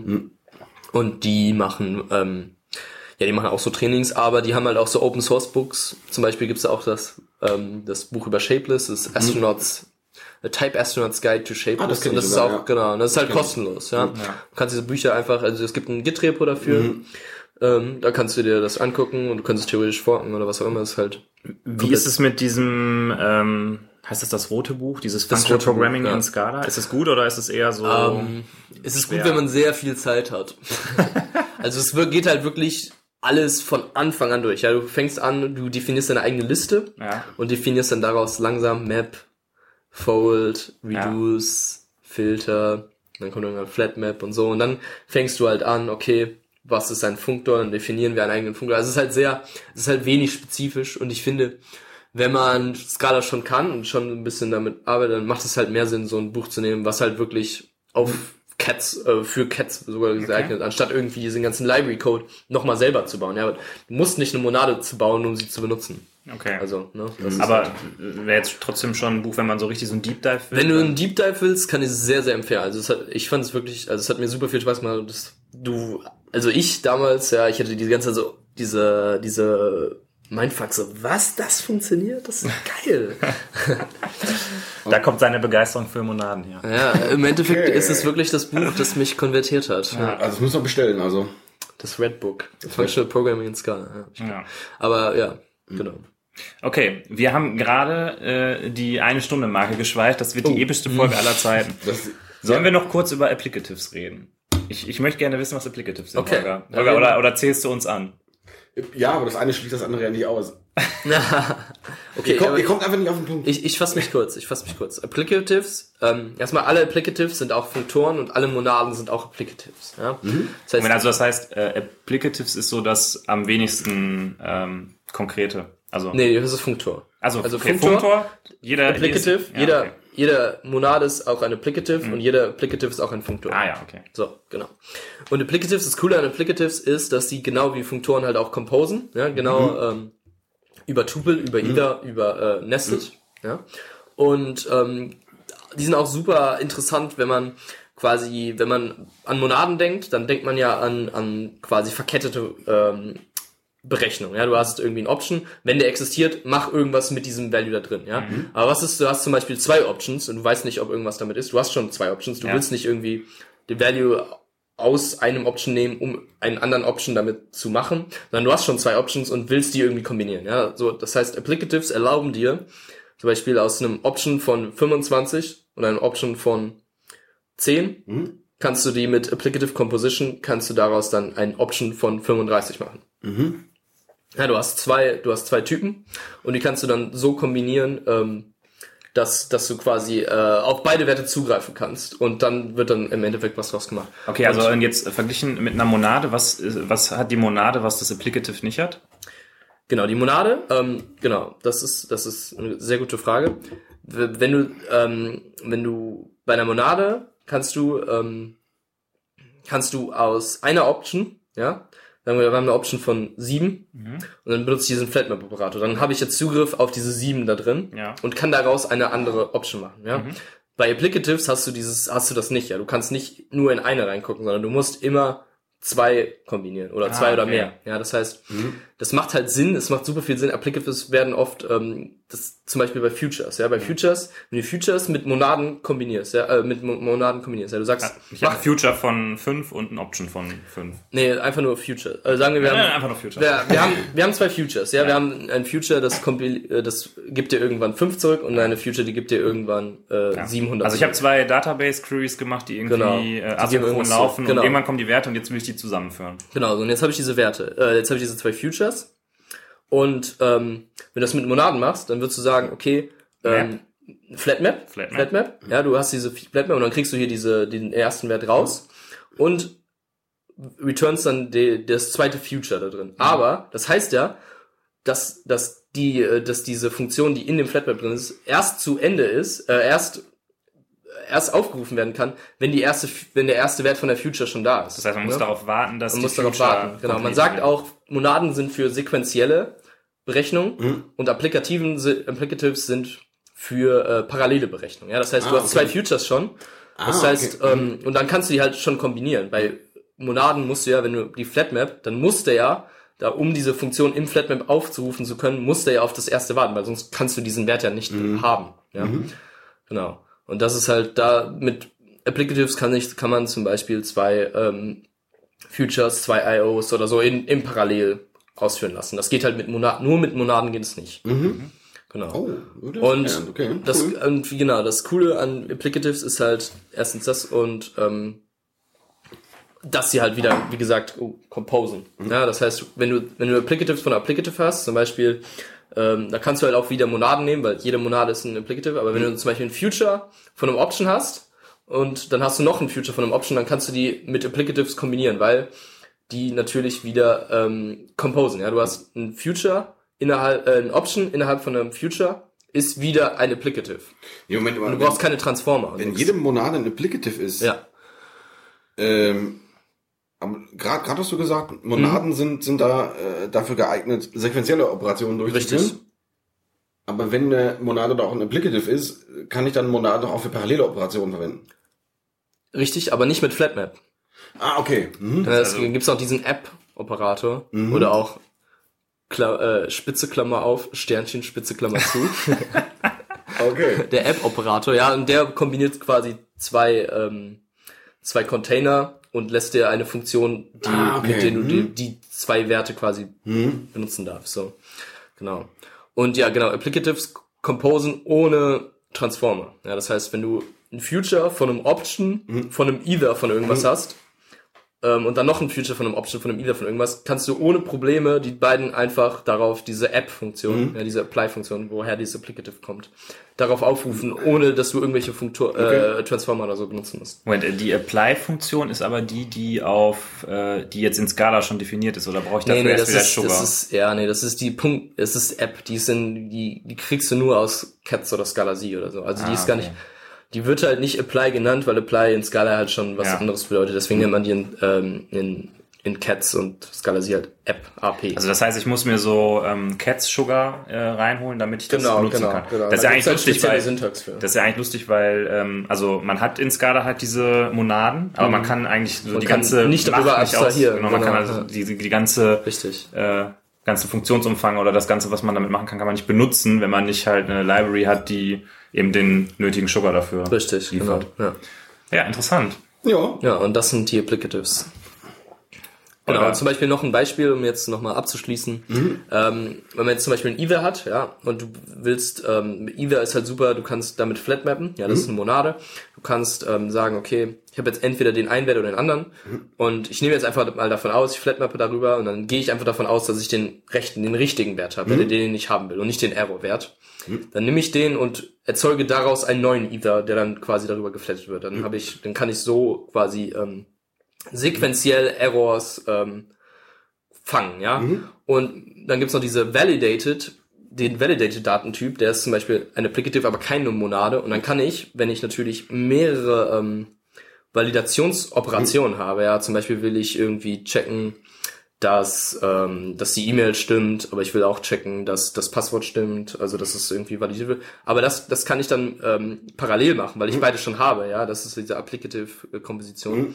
Und dann kann ich mir am Ende da eine Liste von allen Errors rausgeben lassen. Das Ja. funktioniert natürlich bei einem Ether nicht, aus dem einfachen Grund, dass äh, der bei jedem Einzelnen immer natürlich sofort sagt, okay, sobald es einen äh, Error gibt, hört er auf. Also ja. weil ich einmal bei Left bin, ist dann quasi. Genau, ist dann, ist dann, ist dann Ende. Genau. Und bei einem Validated, das nur, nur ein Applicative ist, kann ich dann quasi eine komplette Liste von Errors haben, weil ich alle Validationen parallel ausführe, ja. Okay. Und das macht ja Sinn, ne? Wenn du erst irgendwas andere, ein- eins machst und dann das andere, dann kann ja ein Error immer nur bei einem Schritt passieren, ja. Aber Ja. wenn du parallel ganz viele Validationen machen willst, dann können da ja viele verschiedene Dinge falsch gehen und dann kriegst du am Ende, kannst du eine Liste zurück. Oder irgendeine Semigruppe. Äh, genau, also es ist halt so äh, dieser Fall, den man halt hat. Man, man guckt halt von oben nach unten alle Felder durch ähm, und bricht beim ersten Feld einfach ab und gibt nur den, den Fehler zurück. Aber man will ja eigentlich, wenn man irgendwie einen Input von außen bekommt, alle Fehler zurückholen. Naja, also genau. sagen, okay, der, das, die E-Mail ist nicht gültig, das Passwort ist nicht stark genug und der, dein Geburtsdatum liegt in der Naja. Zukunft. Will ich ja alles auf Genau. einmal zurück. Ja. Und der ISA macht halt Sinn, wenn du sagst, okay, ich habe jetzt geguckt, dass das okay ist, dann gib mir mal die nächste Daten, die, die ich dann auch wieder gucken kann. Ja. Und dann, sobald irgendwas schief geht, sage ich dir Bescheid. Was mich jetzt so interessiert, ist äh, Option denn ein Funktor? Option ist ein Funktor, genau. Option ist eine Monade, ein Applicative und ein Funktor. Ja, ich dachte, Option wäre eben keine Monade, weil äh, Ja, doch, Option schon. Ja, also das Optional in Java Ach, erfüllt in- nicht ja, alle es- Monadengesetze. Ja, Ah, ja, okay. das ist klar. Ja, in Java. Muss man natürlich dazu sagen. Na, okay. Aber man kann es halt theoretisch halt genau benutzen wie eine Monade. Man hatte halt nur das Problem mit der Null. Aber Das ist ja eigentlich relativ lustig. Das heißt also, die Listen in Java sind halt per se auch schon mal keine ähm, Monaden, weil es ja diese Streaming-API gibt. Ja, Aber ein genau. Stream Ja, in ja. Java Stream wäre eine in Java Monade. wäre wahrscheinlich eine Monade, ja. Ah, okay. Ja, bei Java hat man das Problem, dass die meisten Datenstrukturen halt eh äh, mutable sind und dadurch halt eh nicht diese ganzen, also die können ja halt von außen geändert werden. Oh ja, da müssen wir nochmal, Immutability müssen wir nochmal besprechen. Ja, das wäre auch interessant. Weil äh, wenn ich, wenn, kann man sagen, wenn ich äh, eine Datenstruktur habe, die mutable ist, dann ähm, jetzt lege ich mir weiter das Fenster. Äh, Bedeutet das dann, dass ich äh, Seiteneffekte leichter ähm, klar, wenn ich eine Funktion habe, Sobald ich habe eine Referenz auf diese äh, mutable Datenstruktur, kann ich quasi Seiteneffekte in die Funktion, Ja, in die Ausführung der ja, Funktion ja. reinbringen. Das heißt, eigentlich ist, äh, ist das ein notwendig, wieder eine notwendige Bedingung, dass ich äh, immutable Datenstrukturen benutze oder ähm, Für funktionale Programmieren nicht unbedingt. Du kannst ja, ne, genau wie du kannst ja, äh, genau wie du einen Datenbankzugriff mit I/O oder so kapseln kannst, ja, und kannst du ja auch Mutability kapseln. Ja, dann musst du halt bei jedem Zugriff ist, wird es halt ein I/O oder so. Da gibt es zum Beispiel sowas nennt sich ähm, äh, stref, ja, und das ist einfach nur eine, eine Referenz auf irgendein äh, Memory Memory Zelle, die du dann quasi mit mit Effekten verändern kannst. Das benutzt man natürlich in Haskell manchmal, wenn man halt so Performance braucht, aber in Scala wird man dann einfach eine Funktion nehmen, da drin eine wahrnehmen und die Funktion kann ja pure sein, ja, solange, ähm, solange du dieses, diese var, diese Mutability da drin nicht aus der Funktion quasi liegst. Ja, okay. Hui. Also ganz schön, Okay. äh, ganz schön harter Tobak, ne? Ja, Olga, hast du noch was? also ich bin jetzt, glaube ich, Ich bin auch ziemlich platt und ich habe Bock auf Burritos. ja, Ich hab auch echt Hunger. äh, Luca, hast du noch irgendwas? Also haben wir irgendwas vergessen zu besprechen? Ja, es gibt natürlich noch die Funktoren und Applicative-Gesetze, aber ich glaube, das ist jetzt zu viel. aber die sind auch wichtig. Okay. Sonst, wenn irgendwer das sieht, äh, irgendwas hö- hört und hat gesagt, ja, wie, du hast die nicht an die Gesetze hingewiesen, dann werde ich sofort geköpft. Okay, aber nein, du hast, äh, du hast uns schon gesagt, wenn man sich mehr mit dem Thema beschäftigen möchte, dann kann man bei Underscore sich das angucken, man kann das, das Genau. Oder einfach die lesen. Cats-Dokumentation. Man kann die Cats-Dokumentation sich auf jeden Fall angucken. Ja, man kann dir wahrscheinlich auch weiß. folgen auf Twitter. Ja, oder? man kann mir auch folgen. äh, möchtest du deinen Twitter-Handle mal kurz? Der ist einfach at Luca Jakubowitz, wobei Luca mit K geschrieben wird und Jakubowitz mit C. Ja. Das heißt, äh, du twitterst ja auch viel darüber, was du so den ganzen Tag treibst bei Ja. Cats und äh, bei Type Level. Genau. Ähm, ja, wenn, wenn sonst nichts mehr fehlt, dann bleibt natürlich dem Holger das letzte Wort. wie immer habe ich keine letzten Worte, ähm, aber äh, hier steht hier steht noch ein drittes Bier rum. Was machen wir damit? Das machen wir, glaube ich, in der äh, Post-Production. Machen wir das gleich auf, oder? Ja, ja, ich habe ich hab dir extra aus Hongkong ein Bier mitgebracht und du äh, Ich verschmähst das hier so. Ich versch- verschmähe das überhaupt nicht. Ja. so, überhaupt gar nicht. Was willst du denn? Ähm, ja, dann Ja. Haben wir, weißt du, was wir ganz vergessen haben anzukündigen? Äh, Hörertreffen haben wir gar nicht drüber gesprochen. Hörertreffen, genau, es gibt ja ein Hörertreffen. Genau. Das ist viel zu spät jetzt. Jetzt haben die meisten Leute doch, ich Nein, ich glaube, unsere äh, Hörer sind alle bei uns geblieben bis zum jetzigen Zeitpunkt. Leute, ihr habt das mitbekommen in der letzten Folge, wenn ihr sie gehört habt. Am 25.11., diesmal habe ich es richtig gesagt, 25.11. im Pechmarie in Düsseldorf-Flingern. Äh, wir packen einen Link nochmal in die Shownotes, da kann man auch gucken, wo das genau ist. Findet ein Hörertreffen anlässlich des einjährigen Geburtstags von AutoWeird FM statt. nicht. Also wir waren gestern da, den Laden gibt's noch, die haben immer noch Gin Tonic da. Und Die äh, haben grandiosen Gin Tonic. Der war, der war, der war, war gut. War, war schon sehr, sehr, sehr, sehr lecker. Ja, und äh, schreibt uns bei Twitter, äh, ob ihr, äh, ob ihr da gerne dabei sein wollt, ob ihr da Bock habt oder ja. Damit wir ungefähr wissen, wie viele Leute kommen. Und äh, jetzt würde ich noch gerne vom Holger wissen. Holger, legst du morgen direkt mit Scala los? Machst du sofort eigentlich einen Rewrite von dem, was du gerade äh, auf der Arbeit machst in Scala? Konnte der Luca dich überzeugen, dass es einfach der einzig wahre Weg ist? Ich werde, ich werde es in Kotlin machen. In Kotlin, nee, das, das, äh, aber okay. Ich Könnte glaub, das ein Anfang. Das, das, disku Sehr gut. Sehr, ich finde, ich das finde, diskutieren wir gleich noch. ich, ich, äh, ich finde es sehr schön, wie du, wie du, wie du einfach so beil, einen beiläufigen Kotlin-Bash noch Ja. einmachst. Finde ich grandios. Finde ich grandios. in der Postproduktion werden wir nochmal besprechen, äh, Ja. warum du äh, einfach mal Scala lernen solltest. Ja, Und damit würde ich sagen, äh, haben wir es für heute, ne? ja, wir Aber, haben, äh, ja, vielen Dank fürs Einladen. Vielen Dank, dass du da warst. Und die Ja, vielen Zeit Dank fürs sein. Das, äh, ja, das war großartig. Und ähm, Ich, ich bin platt. ich auch, ja. Ich, ich muss mich jetzt erstmal ausruhen. ja. Wir Gut. trinken jetzt das Postproduktionsbier. Ja. Alles klar. Bis Dann, dahin. Macht's gut. bis dann. Ciao. Tschö.